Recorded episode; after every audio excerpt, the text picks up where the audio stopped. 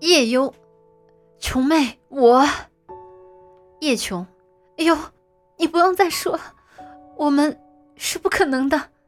叶幽，为什么？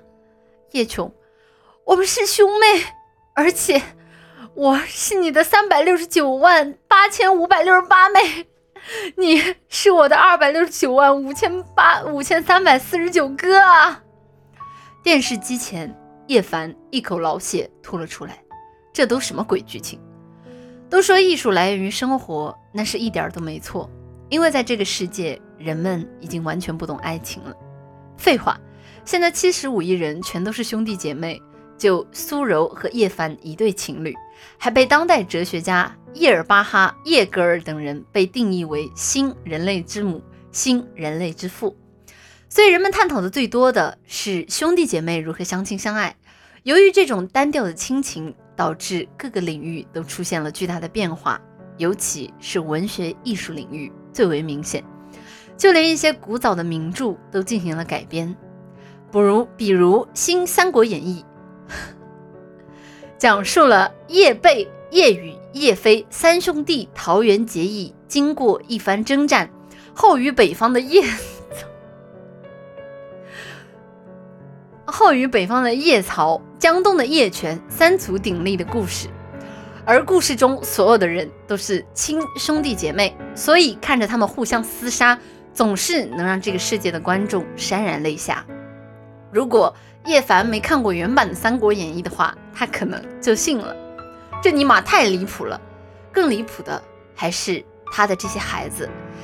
先前说了，这些孩子一生下来就长得飞快。有很多在一年里就长到了一米九，更关键的是，他们好像是自带记忆出生的，也就是说魂穿。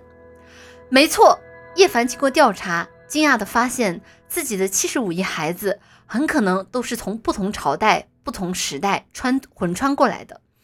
虽然这些人都刻意隐瞒自己的身份，但有些人实在表现得太过明显，让叶凡很轻易的就看了出来。比如叶府门口的保安，很可能就是孙悟空魂穿过来的。为什么？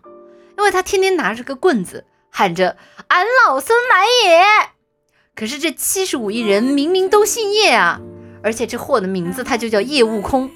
当然，名字都是他们自己起的，所以叶凡已经猜测出来，他就是孙悟空的魂穿。尼玛，孙悟空魂穿成了自己的孩子，怎么想都觉得这么恐怖。更恐怖的是，这里还有更奇怪的人吧？叶凡想到这里就打了个冷颤。这时，苏柔慢慢的走了进来。她虽然昏睡了昏睡了七年，但身材依然婀娜多姿，一头倾泻如瀑的黑色秀发和那双水灵灵的大眼睛，让人不禁就想垂怜几分。叶哥，苏柔走了过来，没人能比他更懂叶凡。他看着叶凡从医院回来之后一直唉声叹气，就知道叶凡一定是有心事。小柔，叶凡呆呆地说：“我们是不是做错了什么？”素柔说道：“叶哥，现在全世界都是我们的孩子了，你还想再要孩子吗？”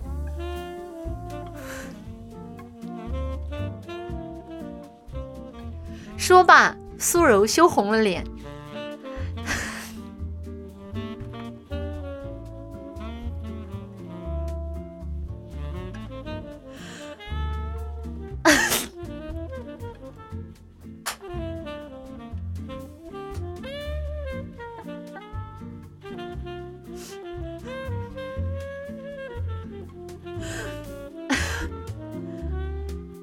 叶凡吓得啪的一声就站了起来。很快啊，苏柔，你冷静一下，咱们不能再生了。叶凡忙说道：“现在的这个世界就够疯狂了，不行，我们不能再待在这里了。”苏柔愣了愣：“叶哥，你怎么了？”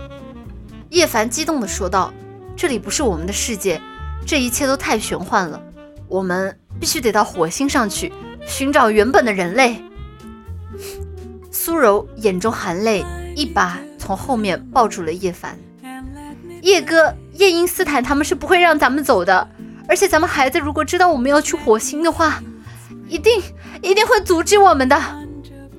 叶凡的眼神变得更加坚定了，他怒吼一声：“那我们也要走！”叶哥，你去哪里？我都跟着你。啊，第二章完。